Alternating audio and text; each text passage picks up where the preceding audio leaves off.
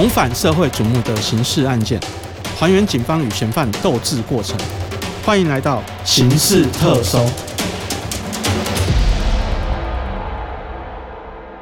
各位听众，大家好，欢迎收听由静好听与静周刊共同制作播出的节目《刑事特搜》，我是主持人小付。今天跟我们一起来谈论这个案件的是我们社会组的新同事刘文渊，请文渊先跟大家打个招呼。各位听众，大家好，我是静周刊记者刘文渊。文渊今天来跟我们谈的是十五年前发生在板桥。一个电玩大亨之子的绑架案，那当时这件案件呢，就是创下了台湾史上很多的首例，甚至还是有跨国合作办案的行动。那我们就先请文渊来跟我们聊一下，说当时这个案件发生的状况是怎么样子的。这个案子哦，发生在二零零五年的四月底。好，那被绑的人是板桥一个很有名的电玩大亨 AI 的大儿子。哦，他当时二十一岁，当时 A I 在就以前台北县政府的对面那边有一些电玩店，他刚好要外出的时候，被两位歹徒持枪把他押上车，然后就把他押走。他这案件比较奇怪，然后就是他案发后，其实家属接到目击民众的说明，然后就说好像他的大儿子被押走了。那可是呢，家属其实第一时间并没有报案。那直到五天后才报案，那这跟一般的过去警方在侦办那鲁人勒索的案件是比较不一样的。那警方后来辗转得知，五天后家属正式报案之后，那警方有在尝试跟这个 A I E 联系，但是当时 A I E 人就在大陆啊、澳门一带。那他接到警方的通知之后，他第一时间基本上不太配合了。那他试一下跟警方说这个事情，他自己试一下处理就好了。啊！但是因为后来因为这个案件，呃，是当街基本上持枪掳人案件，呃，比较重，属于比较重大的刑案，所以警方后来在五天后接获报案之后，那他们就积极去侦办。吴元哥，我们先聊一下那个 A R E 啦，因为这个可能时间比较久，大家对他的背景不是很了解，你可以讲一下说他当初是怎么从电玩发机变成我们所谓的电玩大亨吗？A I E 他基本上当时是在北台湾非常著名的电玩的一个业者，在他之前，其实刚好台北是有爆发那个周人生的电玩弊案。那 A I E 当时他发生这个周人生电玩弊案之后，他就有察觉到说，政府对于这个赌博电玩的部分，好可能准备要做更进一步的扫荡。因此，在当时，他基本上人都待在澳门、大陆、厦门啊，基本上都在中国大陆那边。那台湾这边的事业，基本上他就交给他两个儿子去处理。因为 AI 其他做生意基本上手段蛮灵活的，然后他跟一般黑白两道啊、剪掉那些的关系也不错，所以其他的事业在当时是做的基本上是蛮大的。那当年的话，在现在的府中商圈。这边他大概有三四家的那个赌博电玩店，都是属于他的。那当时有人估计他身家至少超过二十亿。那黑白两道那么熟，居然还有人敢动他的儿子，是有什么原因吗？据当时的警方侦办，就说在他的儿子被掳之前，大概七八个月，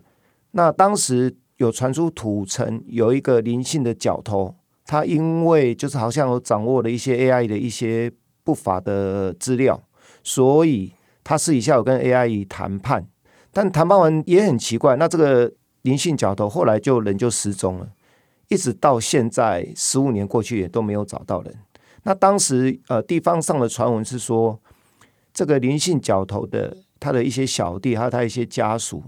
他为了要逼 AI 把这个角头交出来，所以才私底下策划了这一起。掳人勒索的案件，但是他们其实一开始的目标是 A I E 本人，但是因为他都躲在大陆没有回来，最后锁定他的大儿子，然后对他进行绑架。哦，所以他们就认为说这个角头是 A I E 把他就是消失掉的就对了。对对啊，那后来就是既然 A I E 不配合的话，警方在侦办整个案件的过程是怎么样去侦破这个案件的？这个也是因为基本上家属他能提供的资讯。坦白讲，第一时间并不多，包含 A I，他也是警方跟他联系，那希望他回来嘛，然后报案什么的。那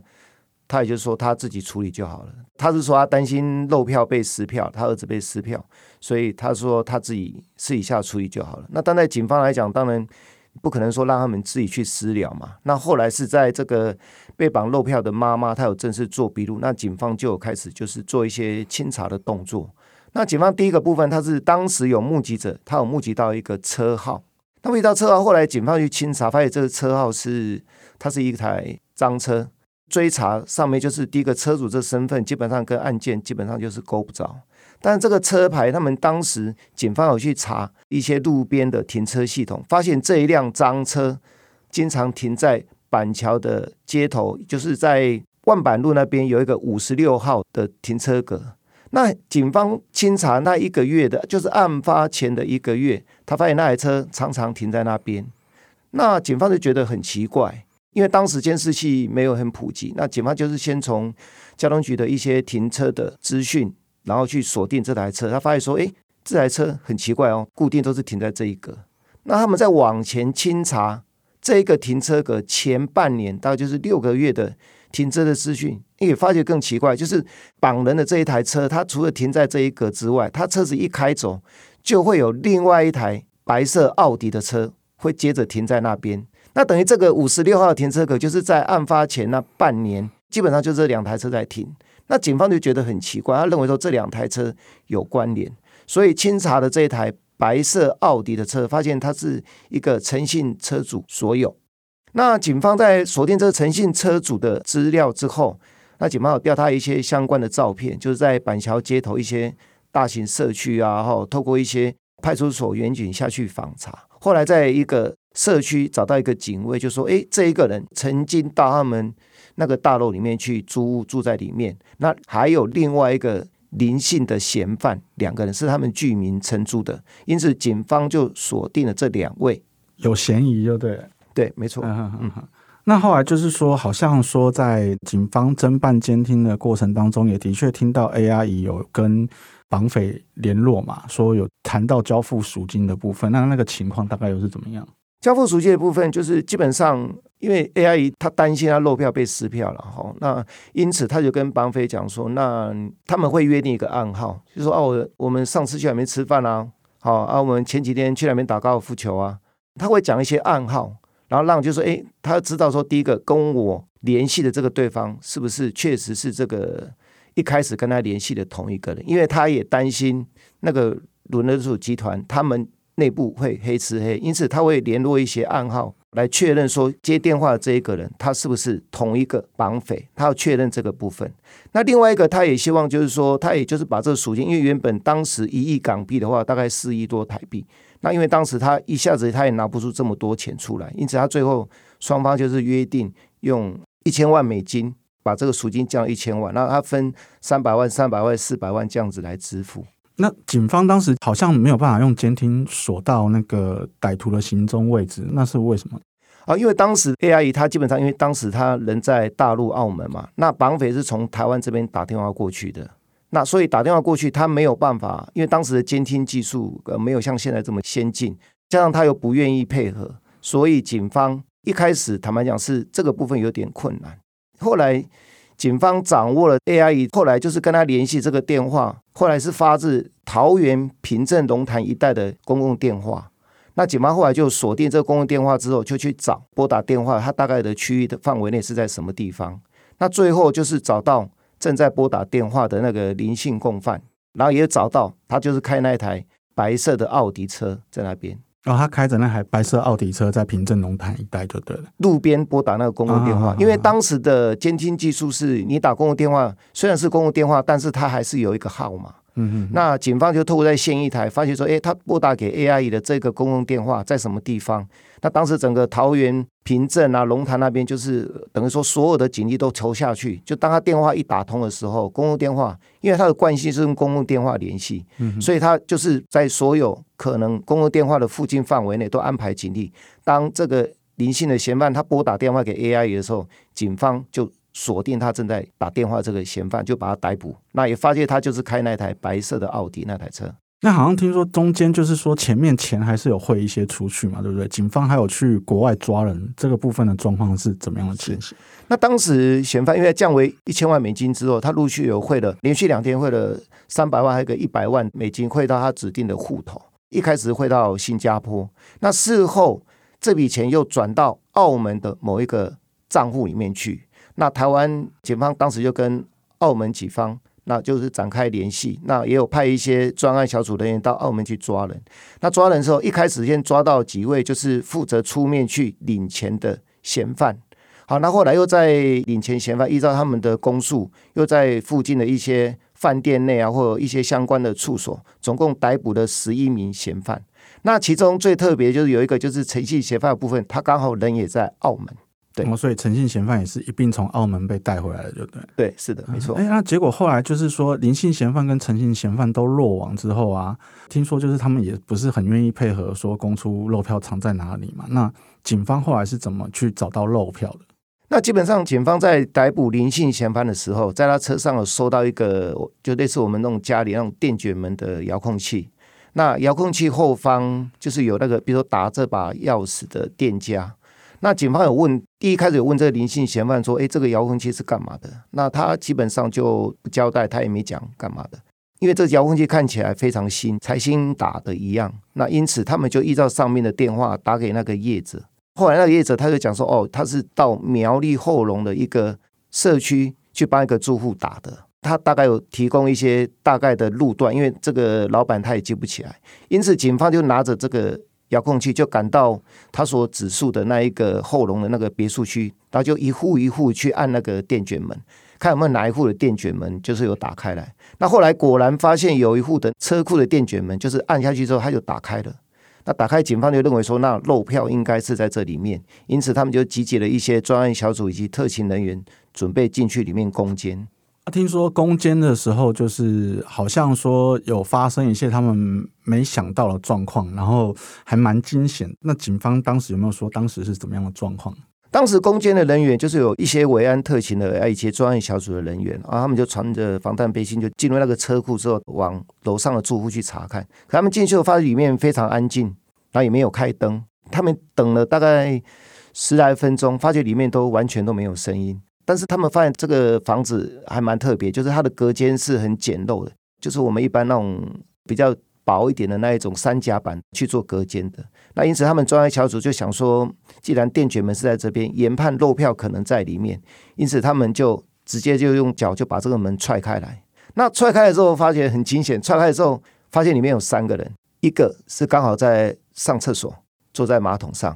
另外两个趴在床上睡觉。他突然就惊醒嘛，惊醒之后，警方就把睡觉的这两个人以及上厕所就把他控制住。当时在地上。以及在床上发现了，比如说有 M 十六突起步枪、迷你的物资冲锋枪、贝雷塔的手枪、兰波刀等等。而且重点是，这些长短枪它都是自制的，不是改造的，而且每一把全部都上满子弹，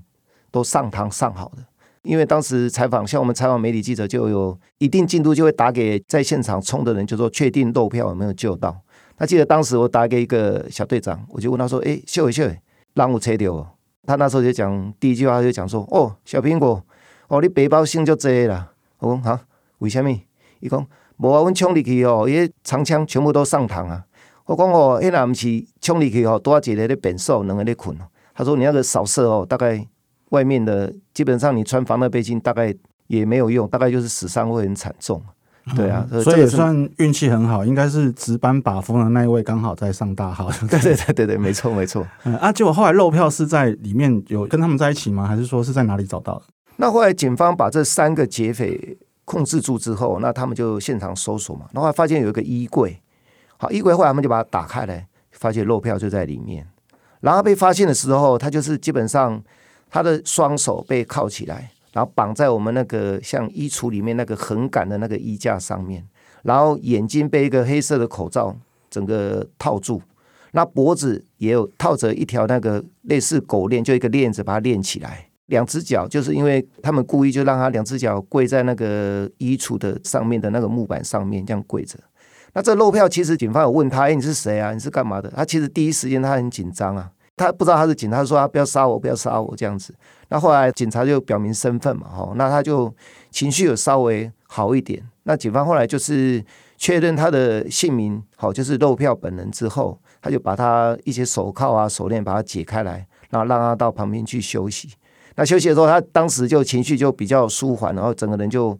放声大哭起来，然后抱着那时候救他的那个警察。他后来有讲说，他就是那一段时间，他觉得他活的压力很大，因为当时他被铐着嘛，然后那个这三个绑架的是大圈仔，哦，他们是偷渡来台犯案的，然后说这三个大圈仔很可恶啊，常常就是因为他眼睛被蒙住，他看不到嘛，他要制造他的心理压力，所以就拿那个枪机啊，在他耳朵旁边一直拉拉枪机，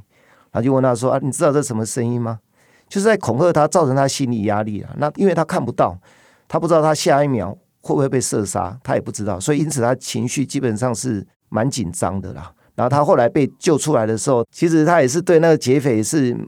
后来也有骂了他们一下，就觉得说很可恶啦，行迹很可恶。他也讲造成他心里，他晚上都不太敢睡觉，因为他怕说万一睡着之后熟睡，然后。被他们逼的或干嘛的，所以他等于莫名其妙被干掉这样。对对对，所以他就说他被关的那十几天，基本上他的生活空间吃喝拉撒睡就在那个衣橱里面。那他也讲他基本上他不太敢睡觉，因为他怕万一不注意的时候就被杀掉了。那所以这个案子到最后就是说，包括 A I 跟这些犯下绑架案的这些祖先啊，他们到最后的下场大概是怎么样的状况？那 A I 后来坦白讲，因为他本来因为周人生啊，他就把他整个一些的事业版图都移到大陆啊、厦门或什么的，所以他在这个案子之后，他基本上都已经常年居住在大陆了。那跟板桥这边或台湾这边的一些相关地方人士啊或警察，其实联络的那个频率就越来越少了。他儿子的部分，两个儿子等于说现在因为可能政府对。哦，那种电玩业严厉的扫荡嘛，其实，在电玩店现在现况，他们后来也都大部分都没有做了，就转出给人家卖那个什么茶叶啊，或者是卖饮料什么的。等于说，他们对这个电玩业，他们也淡出，对，就收租这样子。对，现在只是把当年，因为当年做这个电玩业，你这个地址你是不能变，就说你要申请牌照，那你牌照你的地址是不能变更的。所以，当你电玩业收掉之后，你这牌照等于也撤掉了。嗯嗯，对对。那好像就是那个林贤的部分，好像对于他大哥消失这件事情，好像到检察官那边都还是很不服气，是不是？对对对，这个林姓嫌犯基本上他在被逮捕移送的时候，就是我们当时在采访的时候，他看到很很多媒体采访嘛，SNG 车都在，他好就高声呼说啊，谁谁谁 AI 什么杀了他大哥或什么的。那当时媒体要采访啊，因为这个很劲爆嘛，就在移送的过程里面，那后来。一旁的警察就赶快把他嘴巴捂住啊，然后赶快把他送上那个警车，送去地检署。那后来我们有去大概了解一下，就是说当时因为他基本上他不太信任当时的台北县的警方，因为认为说啊，你们这些警察都跟 AI 都很熟啊，你们都有交情啊。然后他大哥那个案子他也抱怨，然后说那个 AI 他儿子被掳走没几天就破案了，他大哥被掳走已经失踪七八个月也没人管。他觉得说你这些警察有包庇的嫌疑，因为其实在做笔录的时候，他并不是。很配合的了。那当时的主办这个绑架案的主任检察官，那有答应他说，角头失踪的案子他们会重启调查。那后来才疏解他的情绪，那他后来才愿意在笔录上签名。不过后来这个角头失踪案查到今天。还是没有发现人，下落不明，所以也算是另外一个悬案，就对了。对，没错。那么，谢谢大家今天的收听。有兴趣了解更多的听众，欢迎锁定由静好听与静周刊共同制作播出的《刑事特搜》。我们下次见。想听爱听，就在静好听。